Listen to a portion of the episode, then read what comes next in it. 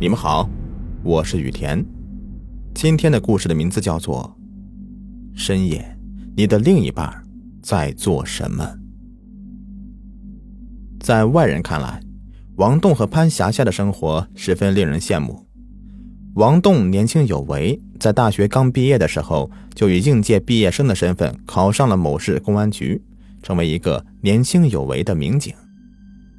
之后又凭借着自己多年的努力与出色的工作成绩，特别是在两年前那一起大型缉毒案的侦破工作中，发现了特别重要的线索，得以全部瓦解已经在本市潜伏多年的贩毒团伙。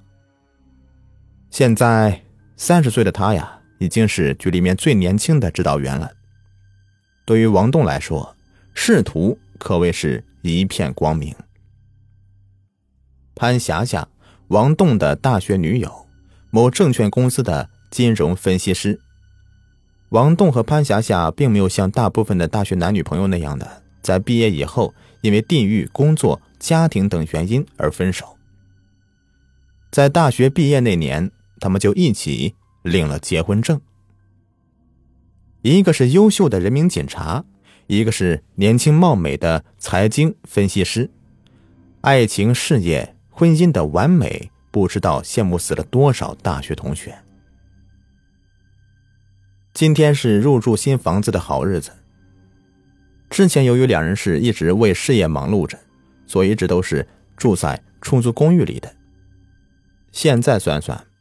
毕业已经这么多年了，手里也有了一些闲钱，所以老早王栋就和潘霞霞商量着，想去看一下周边经济又实惠的房子，可以给自己安个稳定又舒适的家。几年前，王栋夫妇看中一间坐北朝南的商品房，根据房主的亲戚说，由于房主常年的定居在海外，所以屋子就一直空闲着。再加上最近股市行情出现断崖式的下跌，几乎所有的资金全都被套在了股市中，所以不得不才委托自己将房子给转卖掉。东西是搬搬移移，从早上一直忙到了晚上，终于将所有的物品全都摆放完毕了。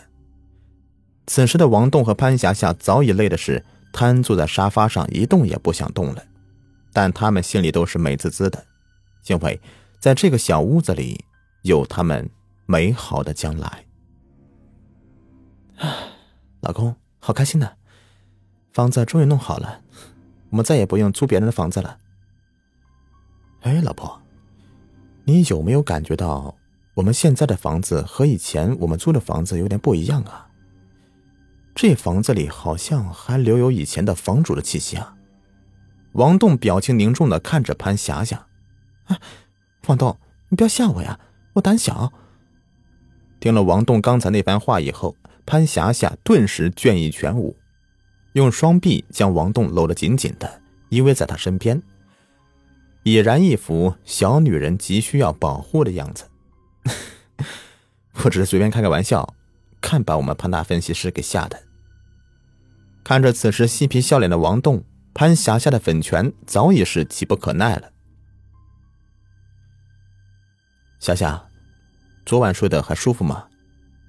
嗯，感觉蛮好的，就是不知道为什么早上感觉还想睡的样子，头有点昏昏沉沉的。哦哦，王栋自言自语的回复几声。干嘛呢？我年轻有为的老公啊，一大早的就这么的心事重重的，看起来比我还疲倦的样子。你真不记得昨天晚上你自己做了什么吗？我昨天晚上做什么了呀？一大早的又神经兮兮的了，又想吓唬我。哼，本大小姐不会第二次上当了呢。好了，我起床了。看来我们的大小姐 IQ 高了不少啊，这次竟然不上当了。哎，晚上单位等我啊，我去你单位接你。看着潘霞霞一边急匆匆的走出卧室的身影。王栋空笑几声，喊道：“一天忙碌的生活很快就过去了。王栋和潘霞霞一起回到了家里，开始做一顿属于他们俩的丰盛晚餐。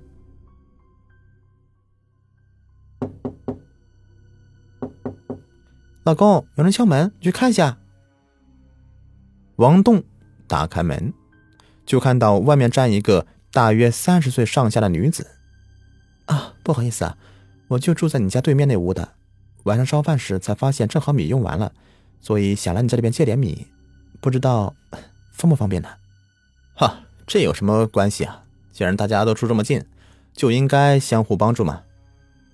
老公，谁来咱们家了？啊，隔壁邻居，他家没米了，来咱家借点米呢。借什么借呀？都是邻居，说借就见外了啊。晚上呢，就在我们家里和我们一起吃吧。啊。那多不好意思啊！哎，就在我们家吃吧。谁叫我们家的老公是警察叔叔啊？这不都是为人民服务的吗？面对妻子潘霞霞的调侃，王栋听后不好意思的笑了笑。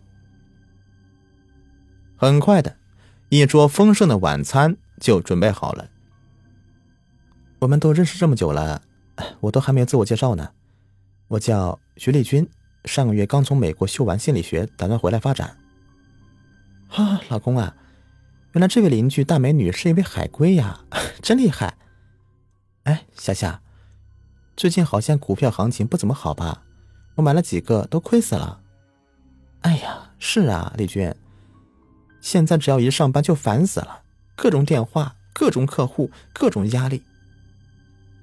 晚餐就在两个女孩的一说一笑中结束了。不知不觉已经是晚上十点了。按照潘霞霞制定的早睡计划，王栋不情愿的将电视关了，开启了睡眠模式。迷迷糊糊的，不知过了多久，凭借本能感知，王栋总感觉身边好像站着一个人似的，想睁开眼看一下，但总是睁不开，仿佛这双眼睛已经不属于自己似的。清晰的思维，强大的意识，在脑海中不断的冲击着视觉神经系统，翻来覆去的。王栋躺在床上挣扎着，终于，他发现此时房间异常的原因了。原来，少了一个枕边人，躺在自己旁边睡觉的妻子不见了。任凭他现在身体怎么移动，都触碰不到妻子潘霞霞的身体。难道？想到这里，王栋终于睁开眼睛。呃，王栋本能叫了一声。此时，他的眼睛正好与潘霞霞的眼睛直视着，但是潘霞霞的那双眼睛早已经没有了平时的灵动和生气。现在，他那双死鱼般的眼珠子正在直勾勾的盯着自己，空洞而又冰冷。就仿佛来自地狱的勾魂使者，能直勾勾的将你的魂给带走。过了好一会儿，王栋才缓过神来，他仔细打量了一下此时的潘霞霞，凌乱的直发垂在下面，遮住两边的脸颊。由于最近工作压力，气色并不怎么好的她，在夜光的映照下显得更加的苍白。口唇不知何时已被唇膏涂成血红色的，就好像刚试完血一样。哎，小霞，小霞，你干什么呢？身为刑警的王栋虽然是刚才受到了惊吓，但是很快的就调整好了心态。好久没吃到肉了，我饿。好久没吃到肉了，我饿。潘霞霞在嘴边呢喃的重复着：“啊，肉，这不是晚上刚吃过吗？难道你不记得了？”王栋试探性的问道。“肉，肉，嘿嘿，好吃的肉，嘿嘿，肉。”潘霞霞嘴里一边低吟着，一边慢慢的站起身子，慢悠悠的向客厅走去。肉，肉，饿，我饿。王栋也从床上爬起来，一直跟在他的身后。就看到潘霞霞来到客厅，他先是在鱼缸前面转了一圈，一直盯着鱼缸里的鱼，在发呆。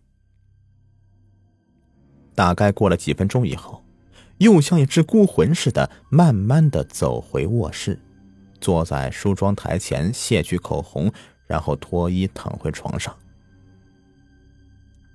见到潘霞霞现在已经是躺在床上安静的睡着了，王栋悬着的心稍微的宽了一些，但他还是不敢大意。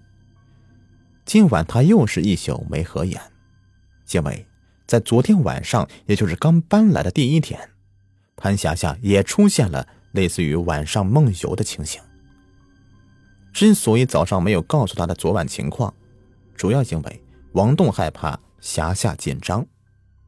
他以为霞霞昨天晚上梦游只是暂时的，以后应该没问题的。没想到晚上变得更加的严重了。迷迷糊糊的，天已经亮了。看着熊猫眼的王栋，潘霞霞调侃道：“难道我们的王大指导员今天假日也是劳心劳力的，在睡觉都想着为人民服务啊？现在都成熊猫了。”